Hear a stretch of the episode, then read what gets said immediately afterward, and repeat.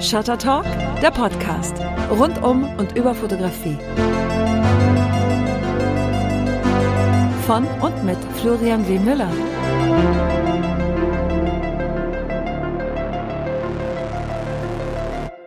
Bin in Kleinmachnow. Ich sitze bei Thomas Billhardt im Wohnzimmer. Bedanke mich erstmal ganz herzlich für die Einladung, dass ich kommen darf. Ich habe auch Kuchen mitgebracht. Also wenn wir zwischendurch, du zwischendurch Lust auf ein Stück Kuchen habe, ich bin bei, okay. ähm, wie heißt das, Guidos Kuchenbäckerei, glaube ich, hier um die Ecke war ich. Aha. Äh, sehr, sehr nett. Okay, wir werden sehen hab eine Kuchen Aber mit vollem Mund äh, kann man nicht reden. Nee, das machen wir. Das können wir zwischendurch ja machen. Thomas Billhardt, ähm, du hast in den vergangenen 60 Jahren sehr, sehr viele Länder bereist. Und wenn man über dich liest, in Interviews und in Publikationen, dann schwankt die Zahl zwischen 42 und 70, habe ich jetzt in dem Interview ja. gehört. Wie viel sind es denn jetzt? Das ist, sind 70. 70. Aber, aber die bestehen nicht mehr. Das war, da, wenn ich jetzt ausrechne, es gab wie die Welt sich dauernd verändert. Das war, wir waren einmal zwei Deutschland, sind also zwei Länder für mich gewesen. Jetzt ist eins. Was soll ich sagen? Also ist schon eins weniger, wenn ich sagen würde. Aber in der Sowjetunion damals, das war ein Land. Und jetzt sind es viele einzelne Länder. Also könnte ich jetzt so ausrechnen, komme ich auf eine höhere Zahl. Ja, ich finde, Vietnam war Nord- und Südvietnam, waren zwei geteilt. Ich war also im Norden, aber auch im Süden. Ja. Aber jetzt ist es ein Land, also wieder weniger. So, so, so kann man es nicht mehr so richtig ausrechnen. Diese Zahl, also wenn man eine Strichliste führen wollte, ist es natürlich sehr beeindruckend, aber es ist, es ist an sich ist das ja schon eine, eine ganz große Menge, vor allem wenn man in, in der Historie sich betrachtet, wo du herkommst und wo du angefangen hast wo du im Laufe dieser 60 Jahre publiziert wurdest, im Stern, im Spiegel, international, im Live-Magazin, Paris, Match und vielen, vielen anderen und bist der bekannteste DDR-Fotograf des Vietnamkrieges und noch vieles mehr. Darüber sprechen wir ein bisschen. Du entstammst einer Fotografenfamilie, das kann man auch so sagen. Ich, ich wäre eigentlich, wenn es nach mir gegangen wäre, wäre ich nie Fotograf geworden. Ich wollte Arzt werden. Aber äh, in der Zeit, in den 50er Jahren. Das war die Stalin-Zeitepoche. Und meine Mutter war eine sehr, also das sah ich in diesem, in diesem Zeit natürlich nicht als Kind. Ich sah nur die Plage, die Mühsal der Dunkelkammerarbeit, des Fotografierens mit einer großen Kamera mit großen Negativen. Meine Mutter hat diese Anstrengung, die Person im Brennpunkt zu halten und sie doch so zu fotografieren, wie meine Mutter einmalig fotografiert hat und auch äh, Generationen fotografiert hat in Chemnitz von Kindern, von Heirat, äh, von den Babys, die gekommen sind. Wieder sind sie groß geworden bis zum Alter werden. Und äh, das sind so viele. Und ist meine Mutter eine, auch heute noch, heute noch, die Bilder leben ja weiter. Und jetzt ähm, gab es ein, eine, eine Idee, eine große Ausstellung zu machen über meine Mutter und und natürlich war es dann gerade, dann bin ich der Sohn. Aber dann gab es noch die große Überraschung, dass ja mein Sohn auch Fotograf geworden ist und meine Tochter in den letzten Jahres ihres Lebens, in dem Kampf gegen den Krebs, hatte sie angefangen auch zu fotografieren. Auch noch ganz anders. Und das war das Aufregende. Und das Aufregende war, dass die Chemnitzer aufgerufen worden sind, ihre Bilder von meiner Mutter zu schicken, zu zeigen. Und da kam so ein großes, selbst aus Amerika kamen die Bilder, die er so mitgenommen, dass ich war mal ein, und da habe ich viel von meiner Mutter erfahren, was ich als Kind nur so in Erinnerung hatte, aber erfahren, was für eine Persönlichkeit sie war.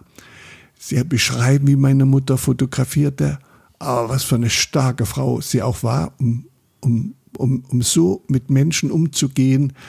Und eins ganz Wichtiges, das ist bis heute in mir noch drin, das war immer das, das große Glücksgefühl, was meine Mutter hatte, wenn sie die Bilder lieferten, wenn die Leute glücklich waren. Ich weiß, dass da war sie, da, da war sie, das war so, sie war glücklich. Und wehe, jemand war nicht zufrieden passierte auch und, und die Eitelkeit der Menschen, die ja. sich anders gesehen haben.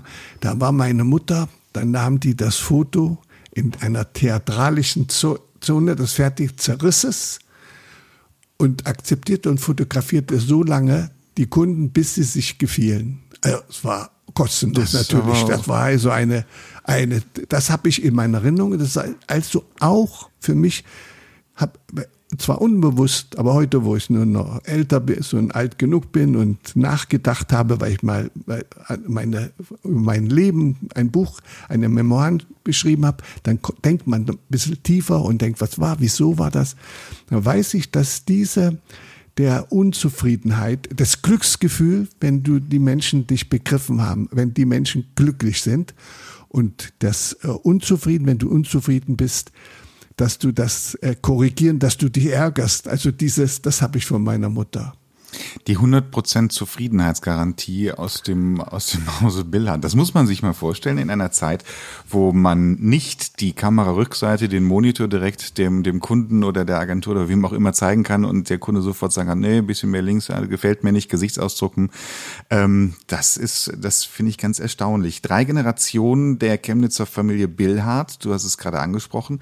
Da gab es eine große Ausstellung letztes Jahr in Chemnitz ähm, und daraus ist ein Buch entstanden. Und hier liegt ein, ein ziemlich großer Stapel Bücher. Und das ist auch nur ein Teil des äh, Gesamtkonvoluts aus dem Hause Billhardt. Und hier fokussiert die Chemnitzer Fotografen Familie Billhardt. Das ist ein schönes Buch. Ich habe eben mal kurz reingeschaut, viele historische Bilder auch ähm, von deiner Familie. Hier sieht man deine Mutter mit der Großbildkamera. Das war sehr aufwendig, dieses Fotografieren. Oh, das, das musst du dir äh, vorstellen. Das, das, das ist, ich höre es immer noch. Es ist so, dass sie, dass sie also den, der Kunde kam, sie musste hinsetzen. Dann ist sie erstmal, hat sie, also, sie hat erstmal etwas gemacht an den Bildern, sehen immer, es ist immer neutral der Hintergrund. Man mhm. sieht nicht in dieser Zeit, sie hat 1928 angefangen, zu fotografieren, ein Atelier aufzumachen und hat eigentlich von Anfang an nur auf die Person, nicht auf die Kleidung, nicht auf den Hintergrund geachtet, sondern das weiß gehalten. Und so sind die, so sind äh, oder dunklen Hintergrund, dass man nur auf den Kopf, auf die, auf die, auf diese auf das Gesicht, auf den Typ, auf den Charakter. Jetzt sitzt er da, dann geht sie an, die, an diese große Kamera, macht das große Objektiv erstmal auf, geht hinten, macht das schwarze Tuch rüber, weil man nicht sehen kann, und dann ist verkehrt rum zu sehen auf der Mattscheibe das Bild, der, der, der, der, der, der, der Mensch. Mhm. Also hat sie jetzt, stellt sie, und jetzt muss sie also erstmal scharf einstellen aber der bewegt sich. Sie muss also, und ab diesem Moment fängt die große Spannung an, die sie hat, den dort sitzen zu lassen. Der sitzt herum und hampelt rum und die Kinder hampeln rum. Dann bin, das habe ich mitbekommen, warte, sitz, sitzen bleiben, bleiben, nein, nicht weiter. Und in dieser Zeit, der, der, der, dieser Hochkonzentration auf diesen Typ, muss sie vorgehen, das Objektiv zuschließen, nach hinten gehen, die, die, die Mattscheibe wegnehmen, dann eine Holzkassette reinhängen, die Holzkassette mit dem Film 9x12 mhm. aufziehen und dann vorgehen und dann den, den, den äh, an, mit, mit diesen dann ansprechen oder mit denen ohne und auch immer aufzupassen, dass der nicht verrückt. Also diese so eine technische oder so eine Frage. Und jetzt aus denen herauszuholen, wie da, da gibt es einen, es gibt eine wunderbare, äh, einen Brief von einer, von einer Frau, die ihr Kind hat fotografieren lassen. Und da beschreibt sie, wie das vorgeht, wie meine Mutter das machte. Und der Junge wollte nicht und sitzt da. Und plötzlich sagt sie, hatte sie eine, eine Klingel. Und klingelt, dick, ah, und da guckt der Junge. Ah, und, und, und, und, und macht so. Und meine Mutter, nein, nein, mach den Mund zu oder den Mund oder äh, lenkt mhm. wieder ab. Und sie sagt, ach, der ist ja süß. Sagt sie, nein, wenn Kinder den Mund aufnehmen, haben keine Zähne, das ist ein schwarzes Loch. ne? Aber dass sie das Kind jetzt mit, äh, mit, und dann sagt sie, und dann sagte jetzt meine Mutter, war Österreicherin, ein Wort, Putzi. Mhm. Und da wachte der auf und guckt, was heißt Putzi, hat er noch nie gehört, beschreibt sie. Und alles das ging ab und sie geht äh, in den Kinderwagen, geht nach Hause und was, was ruft, rief der kleine Junge? Putzi. Putzi, Putzi. also meine, hat meine Mutter ihn gefesselt ja. und das sind diese Tricks. Und, und dieses immer wieder warten, sitzen bleiben, nicht vorwegen. Und jetzt diese Spannung beim Fotografieren, diese, was sie abgibt, um das zurückzubekommen bei den, von den Leuten, aus sich nicht bloß blöd zu gucken. Hat mich, habe ich dann ganz, ganz toll nacherlebt als ich äh, nach äh, Ausbildung, Fachschule, Abschluss dann in ähm, einem großen Werk als Werksfotograf fotografierte mit ähm, 12.000 Angestellten oder waren das oder sechs, ich weiß nicht mehr wie viel, war zwölf, dass ich die Auftrag hatte, in dieser Passbilder zu machen, mhm. Werksausweisfotos von all diesen Arbeitern. Das, das ist ja mehr eine Fließbandarbeit. Ist, aber, ja. das, aber das musst du, dann bist du vor, um vier früh bei Schichtwechsel war ich schon in der Grube, das war eine Tagebau- mhm. und Brikettfabrik und die Leute kamen von der Arbeit. Und da habe ich das eingerichtet und äh, am weißen Betttuch als Hintergrund genommen, die Licht, äh, das Licht ausgeleuchtet, meine Kamera und je, und je drei Abzüge. Aber jeden dieser Arbeiter, die kommen, die überhaupt kaputt sind und die sich einfach so hinsetzen, habe ich auf, auf wie meine Mutter, gerade sitzen. Schau mich an, ich habe, ich habe jedes Passbild, was ich gemacht habe, habe ich so lange wiederholt. Es war mein System, man musste ja fotografieren und die Namen sich merken. Aber ich konnte hintereinander so lange ein, das habe ich gemacht, obwohl ich hätte, was gar nicht sinnlos ist, ob der da, wie er aussieht, auch wenn er halb geschlossene Augen hat, Passbild ist Passbild, ne? Habe ich den Menschen fotografiert und Bilder und die, die waren beglückt, weil sie die Bilder abholten. Dann waren sie bei mir, wollten immer noch größere Abzüge haben das war eine Schweinearbeit mhm. und, und habe immer meiner Mutter gedacht, die Menschenwürde, das Ganze. Und die Menschenwürde zu fotografieren, wenn ich mir das überlege, in der DDR, in der Zeit, gab es immer so Ehrentafeln für die Arbeiter. Das war so eine propagandistische mhm. Geschichte. Noch schlimmer war das in den sowjetischen ähm, Kasernen, denn ich da auch durch meine Arbeit auch da reinkam, waren diese Bilder auch. Und was waren das für Bilder von Menschen?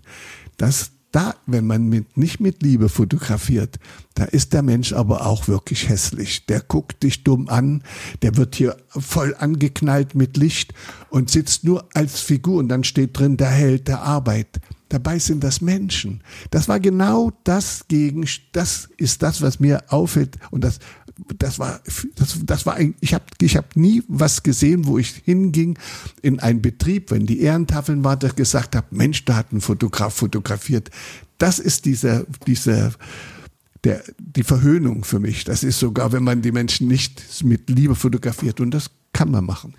Das ist der, der Humanist Thomas Billhardt. Das zieht sich ja auch wie ein roter Faden durch deine Arbeit. Da kommen wir, wenn wir später uns noch die Bilder aus Vietnam unter anderem angucken, auch nochmal drauf. Aber ich find's, ich find's stark, sich dieses Bild vom Menschen, diesen humanistischen Ansatz beizubehalten, wenn man so viel, auch so viel Elend gesehen hat, wie du Natürlich. gesehen hast. Du warst, wie, wie oft bist du in den Vietnamkrieg geflogen und daneben ja noch viele andere. Und auch in andere äh, Kriegsgebiete. Und es muss ja nicht immer nur der Krieg sein, sondern das kann auch das, das, das UNICEF, äh, Elend im Leben sein. Die UNICEF-Arbeit zum Beispiel. Verliert man irgendwann auch mal was von diesem humanistischen? Im Gegenteil, im Gegenteil.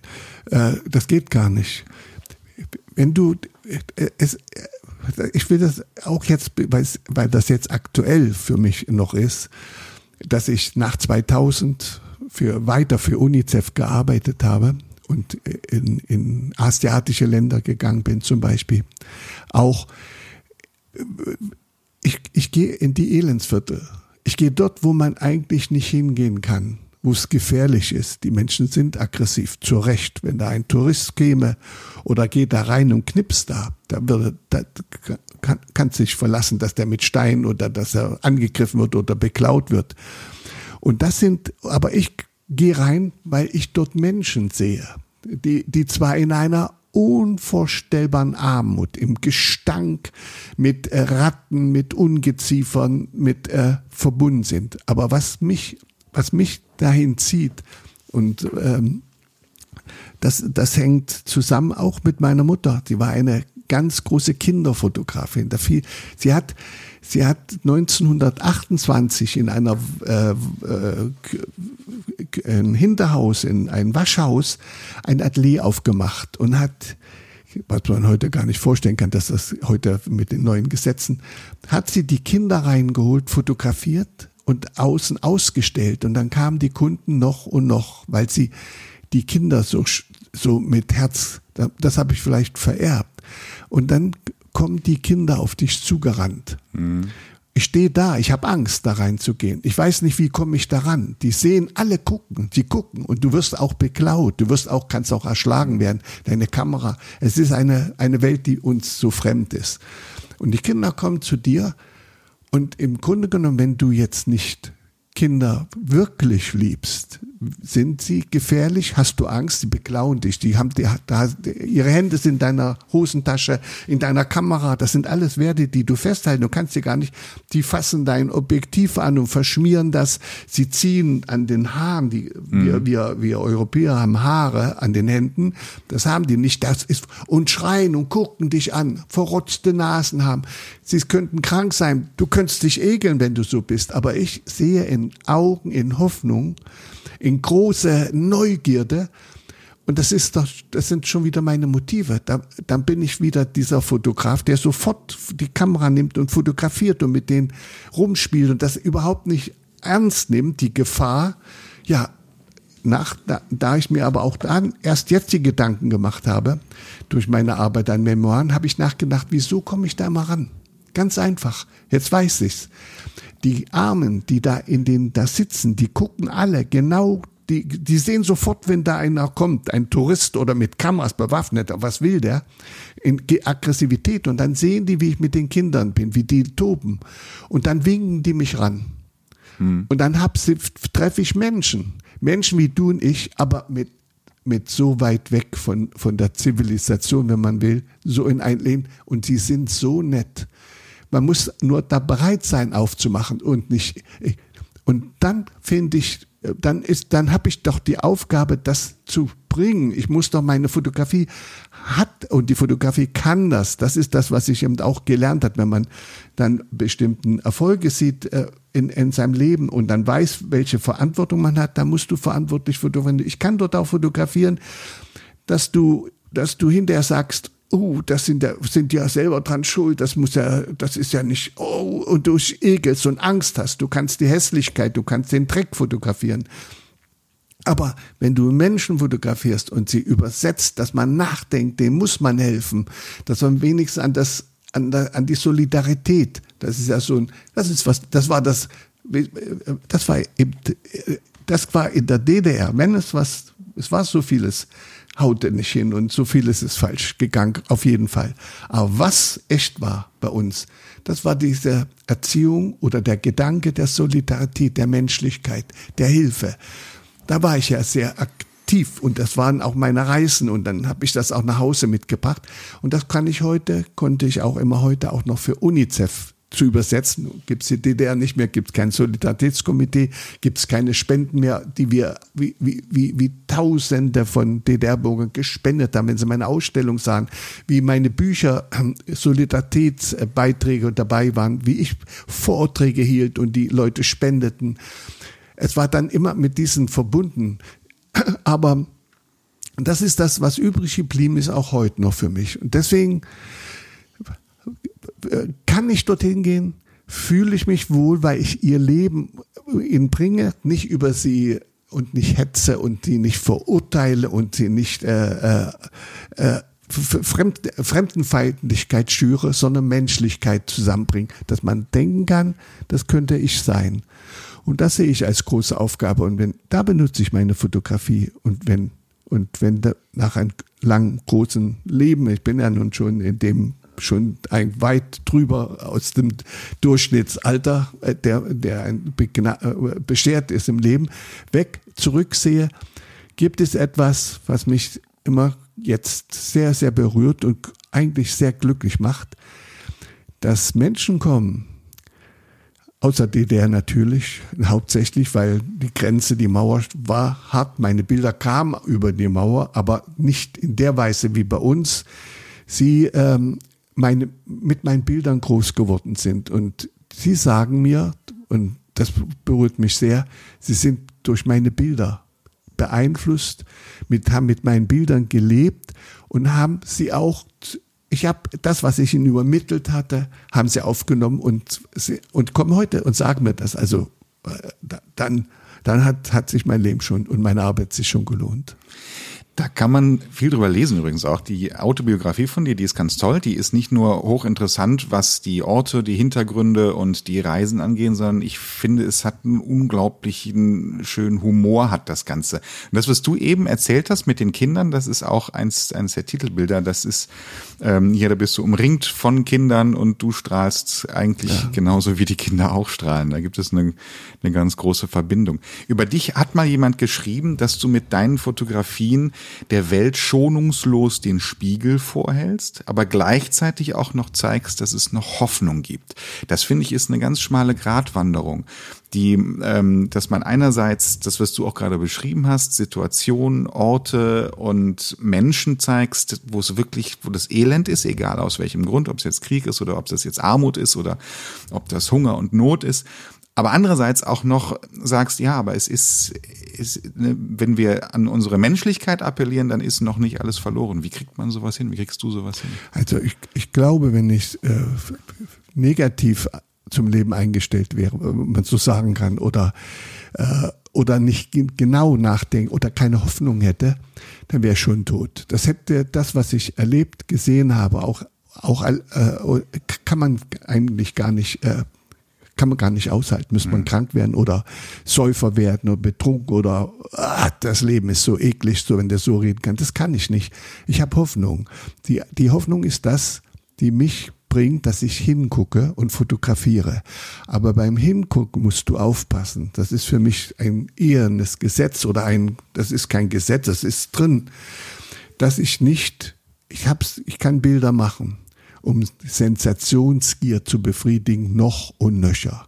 Ich kann die Bilder, wenn man im Krieg war oder wo auch immer, auch im Elend hingeht, so Bilder machen, dass der geile, fiese Typ sich dran ergötzen kann. Aber ich kann Bilder machen, trotz des großen Schmerz, dass man hingucken muss, dass man mitfühlen kann und ganz andere Wirkung bringt für Hoffnung und für Humanismus. Das ist meine Grundhaltung. Damit sage ich alles. Und das ist, steckt in mir drin. Das muss man auch beibehalten. Also wie, wie, wie viele Menschen, die äh, solche Situationen erleben, bei Soldaten angefangen, kommen zurück und sind, was du gerade gesagt hast, sind kaputt, sind ja, posttraumatisch belastet. Ich, oder wenn ich mich, an. wenn ich einmal in einem sehr schlechten Zustand ist, was ist, wenn du Erschöpfung oder Angst hatte oder krank bist und manchmal nachdenkst, man könnte sich aufgeben, wenn man, man kann auch so denken und sagen, die Welt ist schlecht. Das, und fängt schon an, dass sie, die Tiere sich gegenseitig auffressen, dass wir die, dass ich, und ich kann in, mit meinem Alter nun noch mehr sagen, jedes Mal, wenn, als der Krieg in Vietnam zu Ende war, war meine Hoffnung so groß, ein solches Glücksgefühl zu erleben. Gleich ging es weiter in Afghanistan, gleich ging es im Irak, gleich wieder mit den selben Methoden, Lügen, Verbrechen, der, der Aggression des, und heute wird immer wieder mit Krieg gespielt. Da müsste man, müsste, wenn man sich gehen lässt, dann kann sie das Leben nehmen. Hat keinen Sinn weiter, denke ich. Aber ich habe ich kann es nicht. Ich sehe immer wieder auch, und das tun ja die Menschen, die dagegen ankämpfen, die, ähm, die sich einsetzen, die für Friedensbewegung sich aufpassen, aufklären und kämpfen. Und da muss man unterstützen. Und da versuche ich, da bin ich dabei. Und deswegen sehe ich das als, als große, sehe ich das als meine Aufgabe mit der Fotografie. Das ist ja das, kann ich was aufklären helfen. Ich kann, ich, ich, ich habe in der letzten Zeit ein, äh, einmal wieder etwas erlebt. dass ich bin für meine, äh, zu meinem 80. Geburtstag wurde ein Film gemacht und die Regisseurin sagte, was ich mir, was, was würde ich heute fotografieren? Und da sage ich leichtsinnigerweise, ich hatte schon keine Kamera, ich hatte aufgehört zu fotografieren, weil ich mit dieser Digitalfotografie und meiner analogen Fotografie, ich kam mit dieser Digital, war ich ein großer Gegner, weil man damit so lügen kann und nicht mehr die Wahrheit ganz so sein kann. Und da sagte ich, ah, ich würde, würde diese, diese in die Gesichter fotografieren der gestrigen, der Pegida-Bewegung, die ich äh, beobachte im Fernsehen. Und, und da sagte, dann machen wir das. Mhm. Und so kommt, bringt sie mich hin. Ich nehme mir noch eine Kamera eine, die, und bin äh, zu einer solchen Begegnung hier in Berlin gegangen.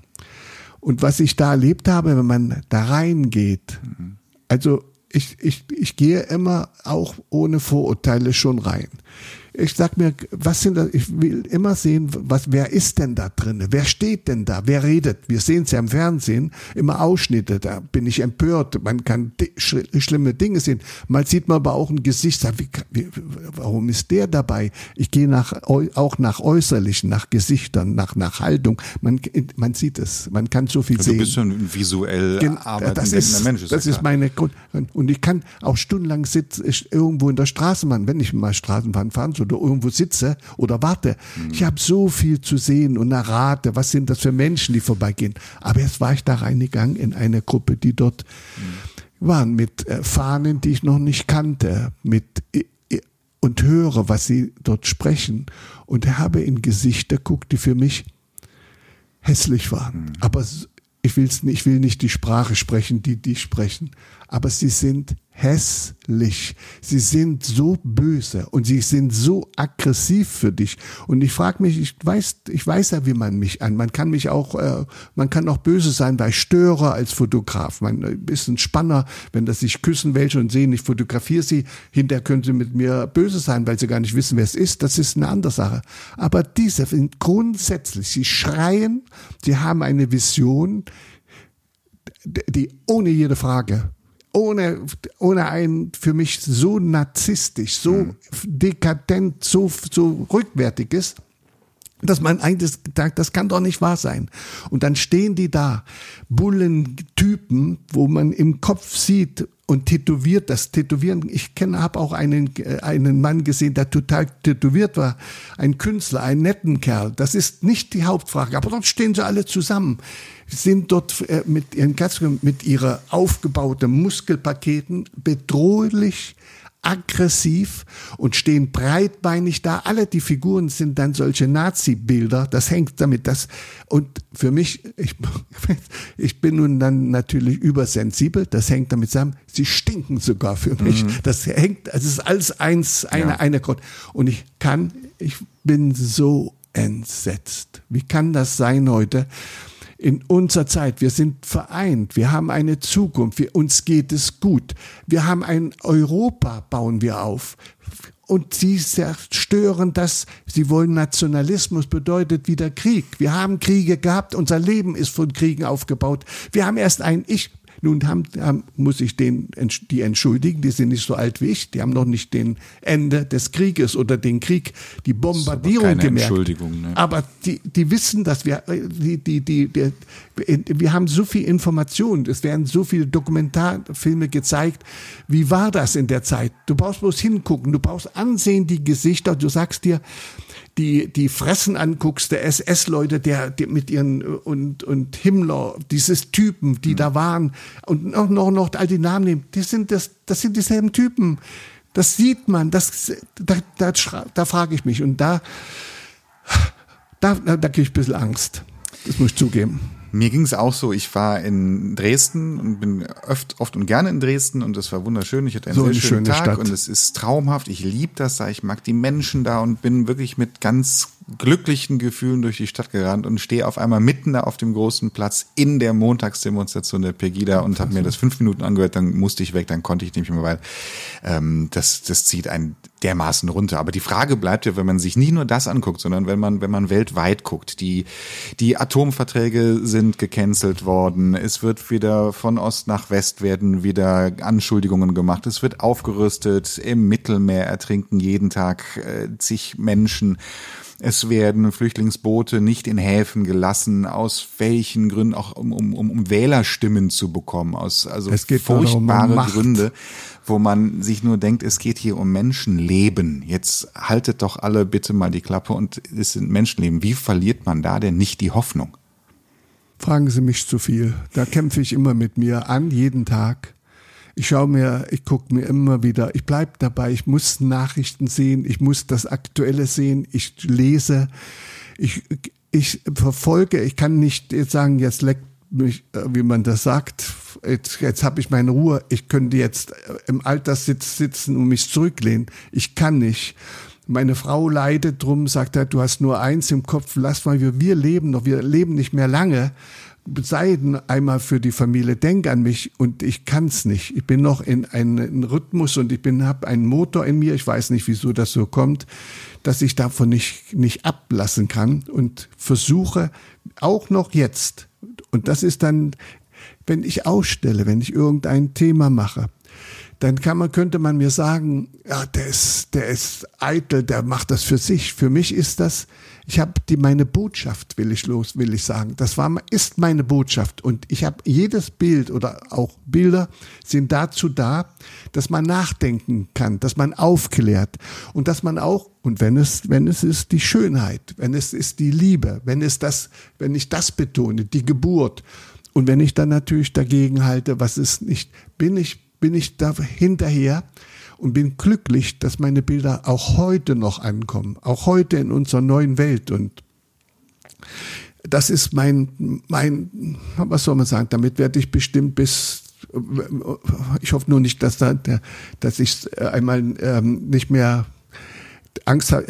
Wenn ich wirklich eine Angst hätte, habe, das wäre die, an Alzheimer zu kommen, um nicht mehr wahrgenommen zu werden und nicht mehr eine, ein, meine, meine, meine Lebensphilosophie, mein, mein, meine Arbeit für, für auf einen Punkt gebracht, für Frieden, für Liebe, für Menschlichkeit.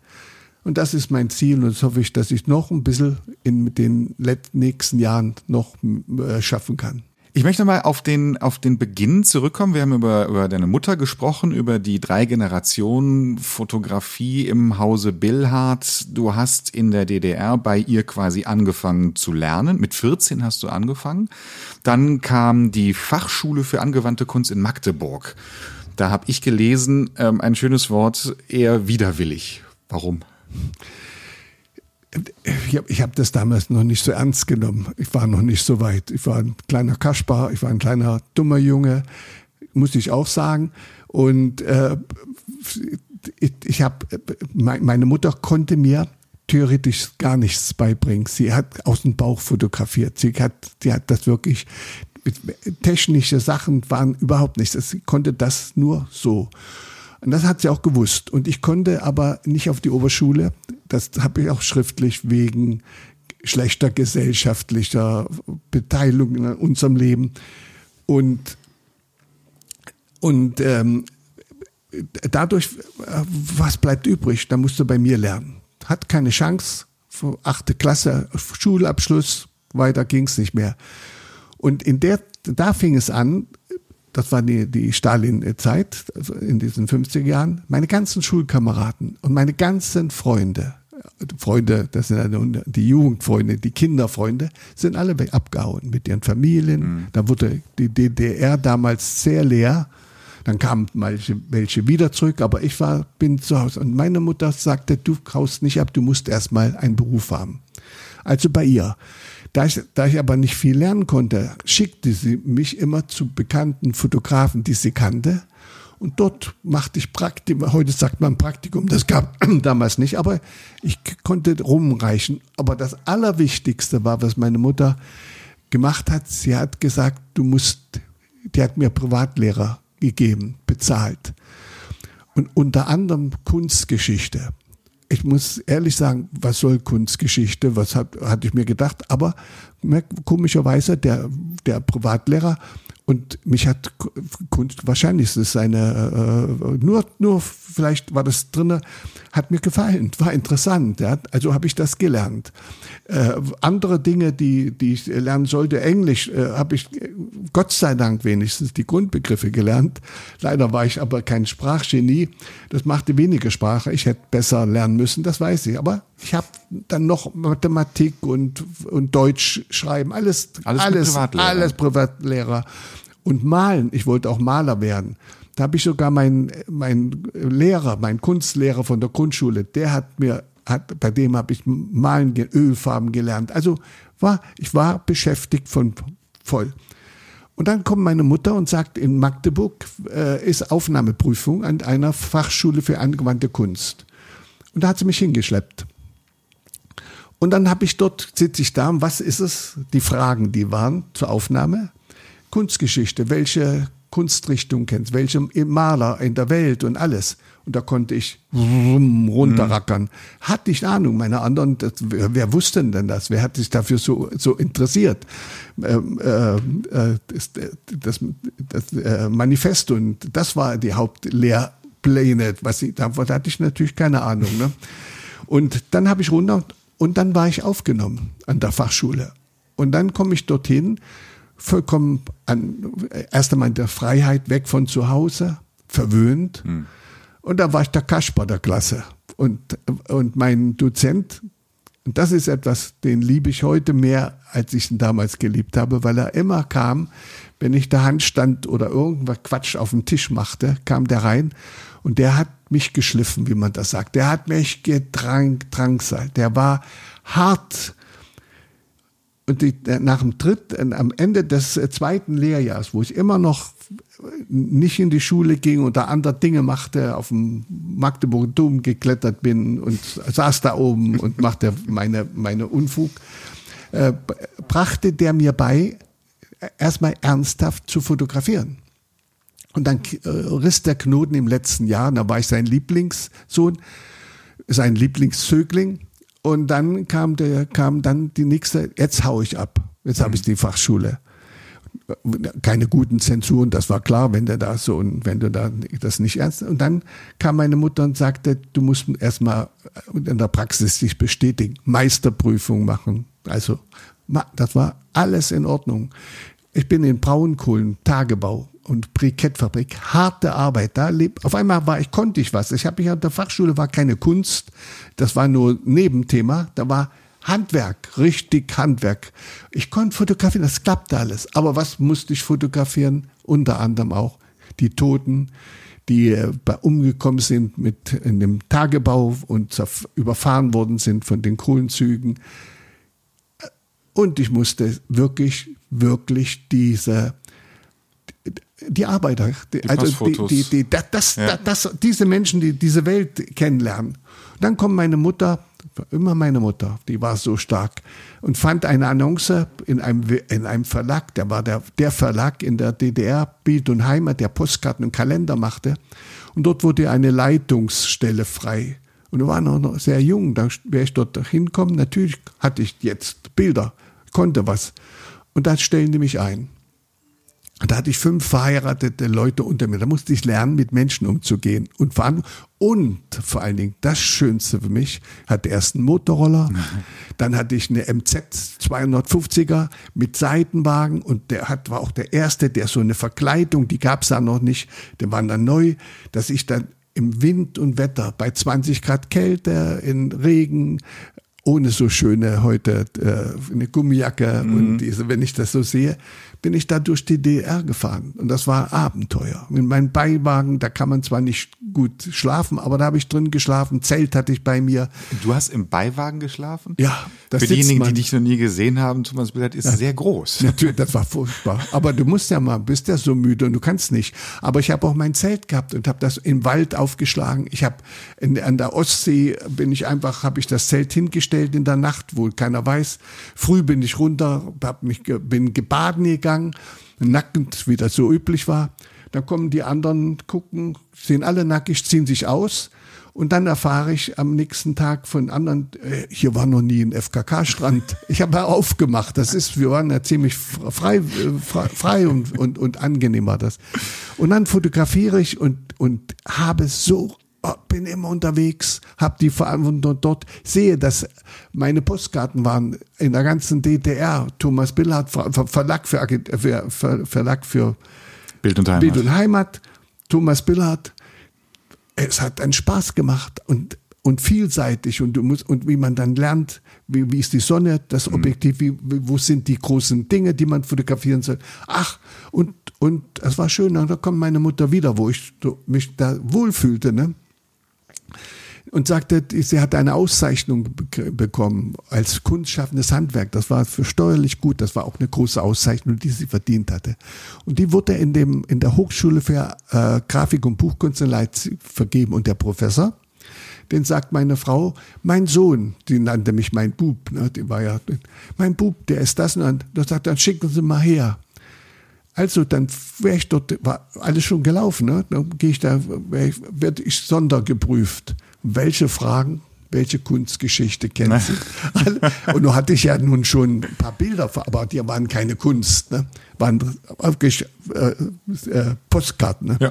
Und da, da, aber die, der hat das, da wäre ich aufgenommen auf der Hochschule.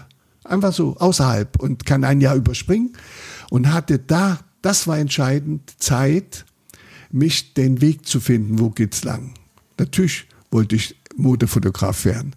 Natürlich war ich der erste Fotograf in der Schule, der Aktfotos brachte. Das ist ja zu witzig. Das war, das war unanständig. Aktfotografie war was, was sie, das war. Trotz des, des, des FKK, äh, da, da war, da, in der DDR. Ja, nein, das war noch nicht. Und ich weiß nur, dass ich, dass die Studenten, obwohl die Studenten, die Malerklasse äh, Aktfotos machen, ist das die Fotografie ist was anderes. Die ist hat was mit äh, ein Aktmodell mit zu tun, ohne jede Frage. Aber ich habe so zauberhafte Fotos gemacht, die so aerotisch waren, dass man, also die so gesund, wie man das sagt, so das passte. Aber auch da war ich natürlich, äh, muss ich aber auch zugeben, es ist wieder so eine Sache dann habe ich gemerkt, ich bin es nicht, der das kann. Das, ich habe gesehen, es entwickelte sich dann. Dann gab es zum Beispiel von einem, muss ich da mal denken, da brachte der Fotografieverlag in Halle, der brachte den ersten Aktbildband raus. Da Billhard mit B anfängt, war ich der Erste mit meinen drei, vier sehr anständigen Bildern und danach kam die waren nicht so, das waren keine erotischen, aber waren, die waren nicht, das war keine, das war nicht das, was, was, nicht was, so ne? gesunde Fotos. Ja, gesund, ne? Und aber auch billig und so. Und hinten waren leere Seiten, damit sich die Aktliebhaber ihre eigenen Bilder reinkleben okay. konnten. Das war die Absicht. Und das war ein Exportschlager. Also so verdreht war das. Und dann brachten, dann wurde es besser. Dann haben, haben auch gute, ich habe meine Grössler und andere waren gibt tolle Fotografen, die das machen. Die sind so schön, das ist drüber und wurde dann ein großer Bildband gebracht, edel gemacht. Aber meine alten Bilder waren immer noch so, die gehörten auch dazu. B fängt mit B an, das war lustig. Mhm. Und da habe ich mich auch gefreut, aber die anderen, die, aber ich habe ich hab es gelassen, weil einfach ganz einfach Folgendes passiert. Die, die Aktfotografie hatte eben mit der Erotik schon viel zu tun. Und es war mein Trick, die hübschen Mädchen anzuhauen und sie da hinzubringen. Das waren, und die haben auch äh, Lust gehabt, sich zu fotografieren, mir das auch geglaubt, ja. Aber ich hatte was anderes im Kopf. So eine, so eine, also gelockt habe ich sie, ich will sie fotografieren, aber beim Ausziehen und bei dem hast du Gelüste, hast du also Freude und machst was anderes. Und wenn die Spannung vorbei ist, kannst du nicht mehr fotografieren. Das ist so. Ich habe das wirklich gemerkt die gute erotische oder auch gute Aktfotografie hat damit zu tun, dass du eine Spannung haben musst, dass du eine, dass du vielleicht den Wunsch hast, aber ah, der wird dir nicht erfüllt, du machst das so und kannst damit, da kannst du auch dann hingucken, kannst äh, mit dem Körper arbeiten, aber wenn du, wenn du ganz, ganz ähm, wenn, wenn, du, wenn du ganz Liebeswünsche hast dabei, dann hast du die Konzentration nicht aufs Bild. Das macht man nur schnell, um ran an deinen Wunsch zu kommen und dann ist vorbei. Also war es nicht für mich. Und Mode wurde mir klar, und das ist für mich heute noch so, mit allem Respekt für Mode, und mein Sohn ist Modefotograf und ich kann das jetzt auch sagen, ist für mich die Mode, was ist Mode?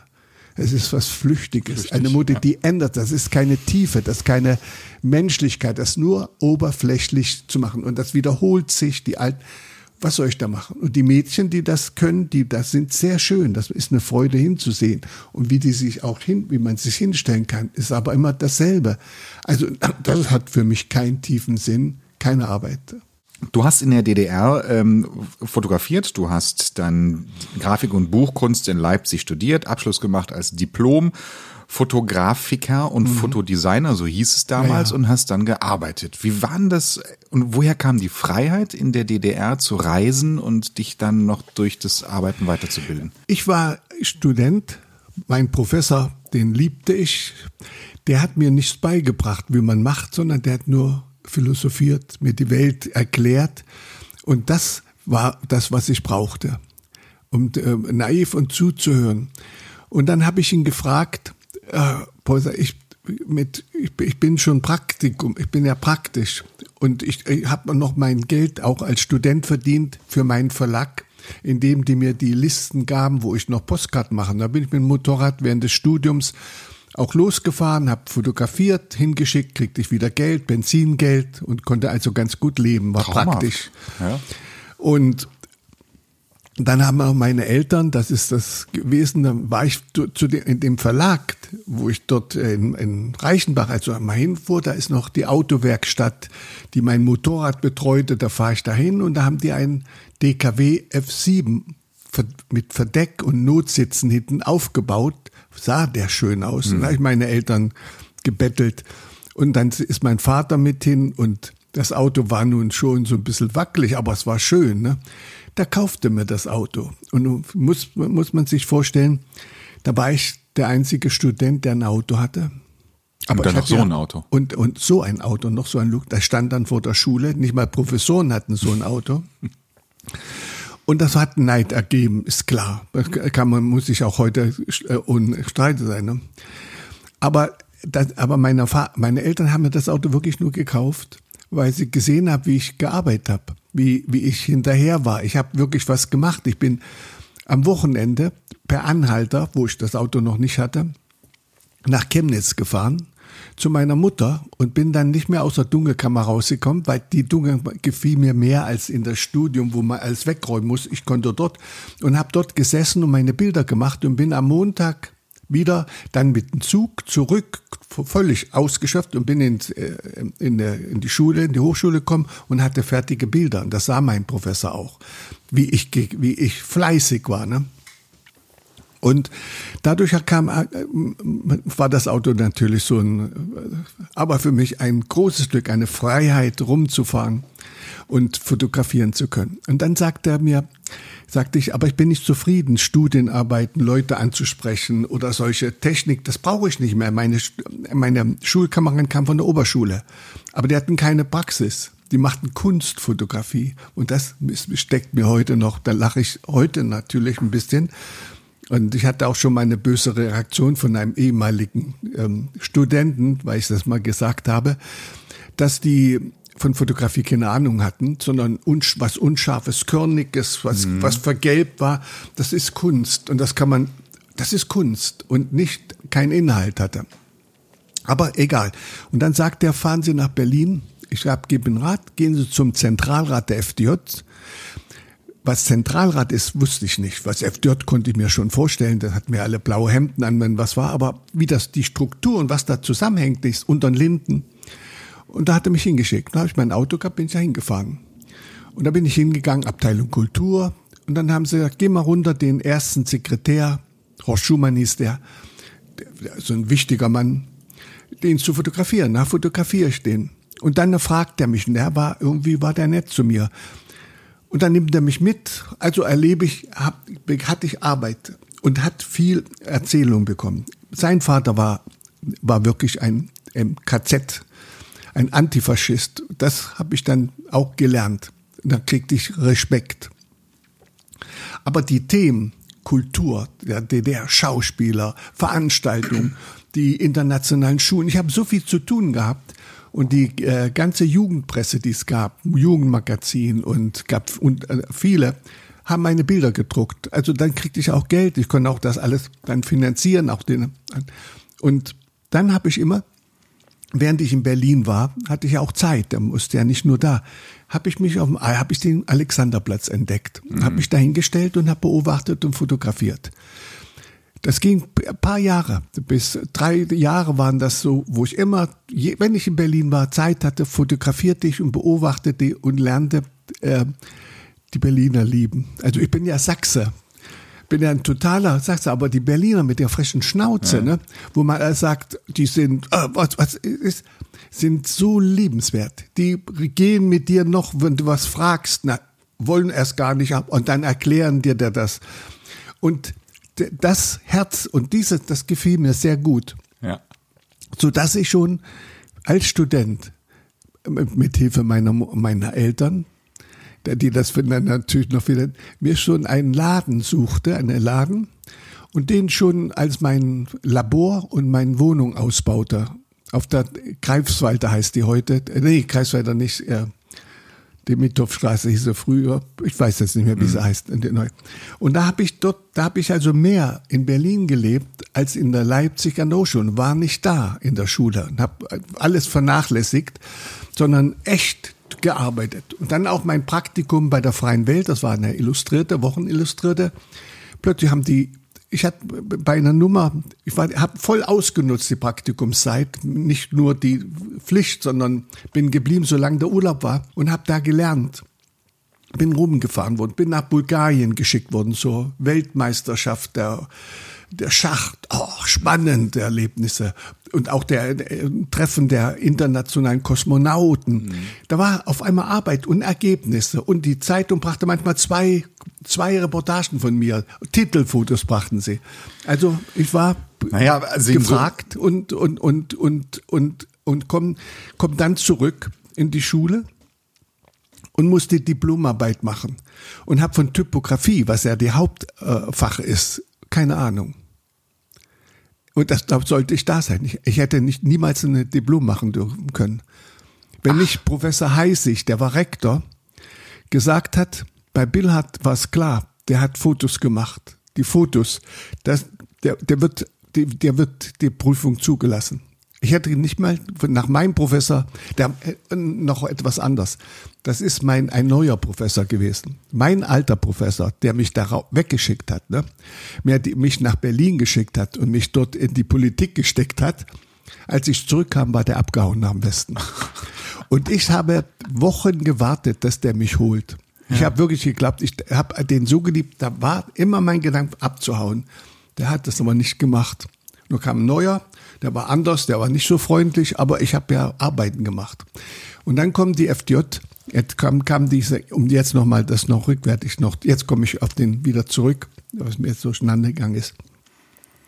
Dann kam die, durch meine Arbeit kam die FDJ und sagte, ob ich mit nach Kuba fahren will, mit einem Schriftsteller und einem Dichter. 61. Das war mein Glück. Das war mein, und dann erlebe ich Kuba. Mhm. Und, aber bis dahin war immer noch die Frage. Und erlebe diese Revolution. Erlebt, und dann spielten in meinem Leben eine, das sieht man an meinen Bildern, eine Hauptrolle die schönen Frauen.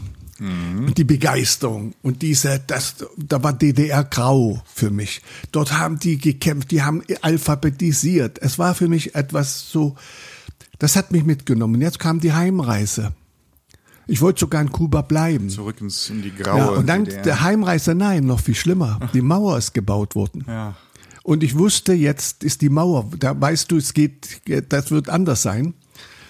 Und dann hatte ich die Chance auf dem Rückflug bei der Zwischenlandung in Kanada, wo die Tür war, vor Immigration offen stand, da hätte ich aussteigen können mit den Bildern, die ich in der Live mit hundertprozentiger Sicherheit als Sensation hätte liefern können, über die weil keiner da dort war.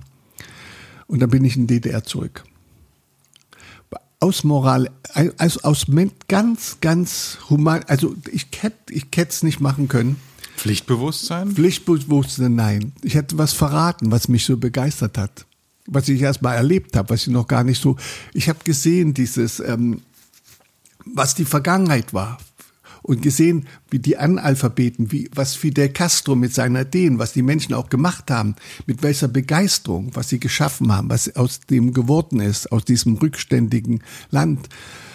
Und ähm, dann war das in Politik und dann habe ich erzählt und fing, musste über Kuba berichten und das nahm auf. Natürlich in, den, in der ähm, in dem Stasi-Bericht steht drinne, der Bill hat erzählt er zum Nationalfeiertag über Kuba äh, Bildern. Er äh, trat aber nicht klassenmäßig auf, er erzählte nur von den schönen Frauen aus Kuba. ja, habe ich den da, den Bericht, ne? Also die haben das nicht so gesehen, mhm. aber ich habe das so ehrlich gemeint und die Leute haben mir zugehört da fing ich an. Aber das war die Grundlage, warum man mich jetzt fragt, warum ich reisen konnte.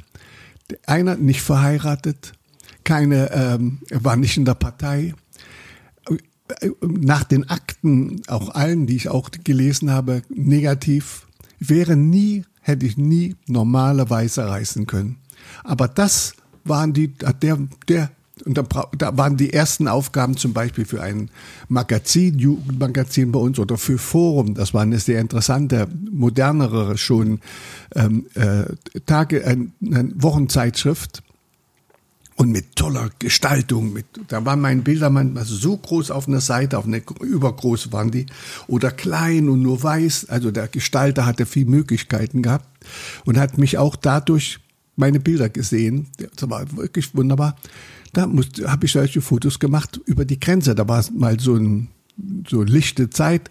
Da haben sie also gedacht, dass man sollte das Grenzregime sehen und das war doch interessant. Da bin ich da, stehe ich da an, an Fotos davon, fotografiere die über ein paar Schritte von die entfernten Westberliner oder Westdeutschen oder in, die rübergucken zu, zu uns Ossis. Ich hätte bloß einen Schritt machen können, wäre ich auch wieder weg. Und man kriegt solche Themen. Und dann äh, natürlich nach Vietnam zu reisen. Und das ging nicht wie später über Moskau, über China, sondern das ging über Pakistan. Hm. Und da konnte man auch aussteigen. Also dadurch war ich, ich war ihnen sicher. Du warst also quasi für die Obrigkeit warst du ein loyaler ja. Bürger, ähm, obwohl du nicht in der Partei warst, obwohl du dich nicht hast instrumentalisieren lassen. Wie war denn dein Verhältnis zum Sozialismus und hat er sich im Laufe der Zeit gewandelt? Also der hat sich äh, seit Kuba, seit ich das erlebt habe, habe ich den äh, und gesehen habe, was die vorhaben, die Ideen. Und seitdem ich dann zurückkam und auch Reisen machte, unter anderem illegal, äh, sagt man das so, mit einem Kamerateam, Heinowski Scheumann, das waren sehr interessante Dokumentaristen, die zum Beispiel ähm, sich interessierten über 69 äh, über die Wahlvorbereitung der Neonazis, der NPD.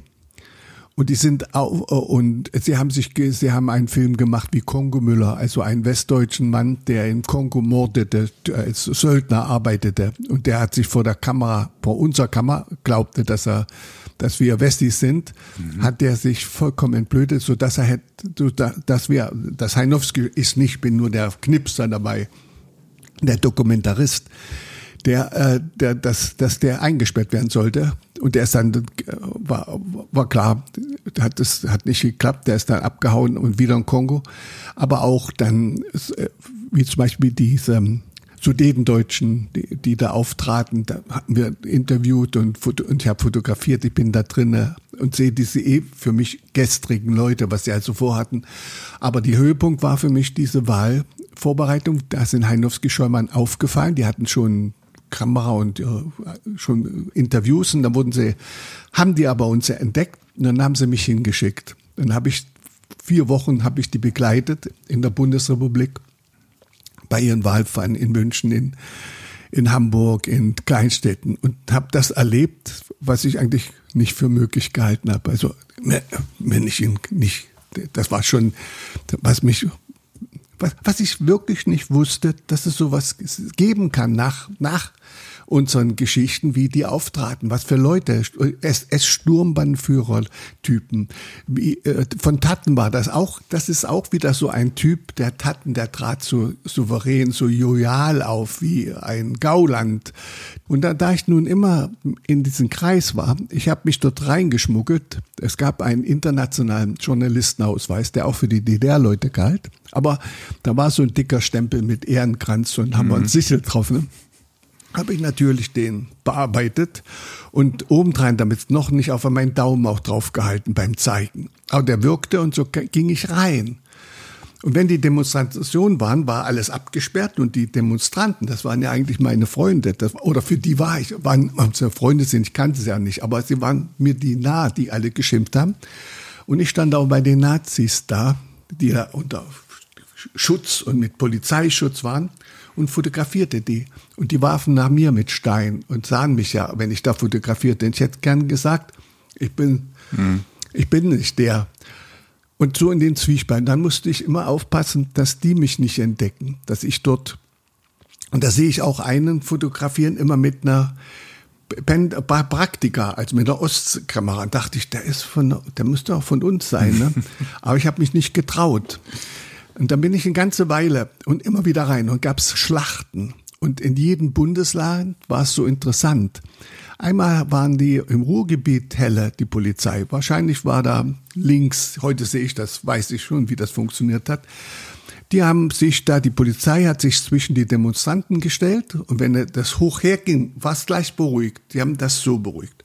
Andere haben es drauf angelassen in, in München, also in Bayern habe ich es gemerkt, dass die die Polizei aggressiv auftritt, dass gleich Krach gab und gleich Grund genug war drauf zu knüppeln und Wasserwerfer drauf zu knallen. Und in den, es waren so die ganz, die haben das ausprobiert, wie macht man, wie, das waren, waren Übungen. Und die konnten reden, die konnten das erzählen, was ihre ihre Ansichten, die, die ich nicht dachte, dass man das machen kann. Und dann habe ich mich irgendwo verraten, wegen diesen Fotografen. Und dann kamen sie und dann musste ich weg. Dann waren, kamen die Ordner und das, ist, das sind die Typen, die ich heute sehe, umgedreht sehen genauso aus. Sind, sind die Typen, die, die Protze und die Glatzen hatten auch da schon. Und dann musste ich, dann bin ich weg. Und ich sehe die, dass sie mir hinterherkommen. Und dann bin ich in eine Haustür rein habe mich hinter die Tür versteckt, sofort. Und dann haben's, hab, sind sie wirklich an mir vorbeigelaufen rein. Wo ist das Schwein? Und wo die weg, wo die rein und mich suchten im Hof, war ich weg und bin zu meinem Auto und weg. Dann konnte ich mich nicht mehr sehen lassen. Und dann bin ich gefahren, habe ich gedacht, war kein, mein, war meine eigene äh, äh, äh, Sache. Dachte ich, ach, ich muss jetzt die Wahl kommt, dann muss ich dabei sein, wenn die, wenn, wenn Tatten dann wählt. Jetzt habe ich noch 14 Tage. Und da bin ich gefahren, wo äh, Strauß hm. Wahlreden hielt und habe das erlebt. Und Kiesinger war das, der Karl Georg Kiesinger. Und habe Bilder machen können, gerade bei diesem Bundeskanzler. Der, der ist so ein Demagoge. Der hat ein solches Minenspiel beim Reden ein Hass verzerrt und ein, oh, der hat so viel Mimik gehabt, also ich habe eine Freude draufgehalten. Und dann auf die Leute, die dann, und das, dann ist in meinem Kopf, das sind einfach nur Erfahrungen, das sind nicht welche, die du gelesen hast oder die mir jemand gesagt hat bei einer, sondern habe ich gesehen, Mensch, diese Dummheit ist heute genauso. Mit Dummheit kannst du die wie Schafe in die Richtung, kannst sie an verhetzen und die, äh, äh, ich habe die Bilder, so habe ich sie fotografiert. Da steht keiner dazwischen, der mal nachdenkt, was der sagt. Und, und dann, hab, dann kommst du natürlich mal, kommen dir solche Gedanken, bei uns musst du zur FJ-Versammlung, später zur Parteiversammlung. Du kriegst, wirst, musst das machen, Partei leer, ja. Du willst nicht, du kannst, der stimmt auch nicht die Wirklichkeit. Und du bist, aber trotzdem hat dich das dazu gebracht, nachzudenken. Und durch das wir gezwungen wurden, nachzudenken, was Marx gesagt hat und gewollt hat, was ja richtig ist, was ich heute nach wie vor sagen kann. Nur es gibt jetzt keine, es funktioniert nicht. Das ist eine Utopie, aber es ist wenigstens ein menschlicher Grundsatz, ist doch klar, Mittelpunkt steht der Mensch. Und wenn das auf einmal nicht mehr stimmt, so sehe ich heute, dass die DDR durch die Bildung sich selbst zerstört hat. Weil die Menschen waren klüger und die Fragen können sie nicht mehr beantworten. Sie konnten, und die, die Fragen, die sie äh, nicht beantworten, haben sie gelogen. Und das kann man, merkt was. Und da haben die Leute, man kann nicht einfach sagen, es ist scheiße was der Dumme sagt und, und irgendwas sagt, du musst es begründen. Und das haben wir ja gelehrt bekommen. Und das war der, das ist ja das Schöne, das ist das Spielen. Deswegen hatte ich das, hatte ich natürlich dann hab, liest man ein, auch diese furchtbaren äh, Politbüro an, oder diese, diese, diese Neues Deutschland oder die Zeitung und diese, das haben wir ganz anders gelesen, als wir heute lesen. Da kann man zwischen den Zeilen lesen, was ist dahin, wer, was ist da passiert. Wir haben viel spannender, viel interessierter verfolgt als heute, wo du tausend Meinungen bekommst, aber auch diese negativen mit, mit geschliffen und, und hinterfotzig gemacht. Und war ja bei uns auch hinterfotzig, aber die konnten nicht ganz so machen. Sie mussten ja immer an Marx denken. Und da kam sie ins Rutschen und jetzt, hier kannst du ja Menschen ver, ver, ver, heute versauen und, und mies reden und alles, was gut ist, kannst du dreckig machen. Kein Respekt mehr. Und das ist der Unterschied. Also das sehe ich so. So suchst du dann, suchst du dann und und und ich brauchte mich eigentlich in meiner Arbeit habe ich mich gehalten nach dem ganz einfachen Grundsatz, der war im Mittelpunkt steht der Mensch. Und dann hat auch der Sozialismus genau zehn Gebote, wie die Kirche. Du sollst äh, nur anders genannt. Das waren die Grundlagen. Ich habe mich danach gehalten und habe das dann auch versucht umzusetzen und gesucht nach dem, wo das stimmt bei den Menschen. Ja. Und dann kommen viele Widersprüche. Das sind das ist zu viel. Das sind noch jetzt tausend Gedanken, wie auch in der DDR Menschen nicht begriffen haben, dass man arbeiten muss, ne? dass man im Schlaraffenland lebt, was man ihnen gesagt hätte und keine Eigeninitiative, die aber auch wieder unterdrückt wurde. Aber sie, sie hätten es machen können. Manche waren schlau, haben Dinge gemacht, die wurden auch reich. Es, es ist alles so. Man, es ist nicht so, äh, so einfach zu erklären. An der Stelle haben wir eine kurze Pause gemacht und uns den Kuchen schmecken lassen von Guidos Kuchenträume in Kleinmachnow. Und auch wir machen eine kurze Pause und in der zweiten Ausgabe in Shuttertalk 1.6.2 geht's dann weiter im Gespräch mit Thomas Billhardt.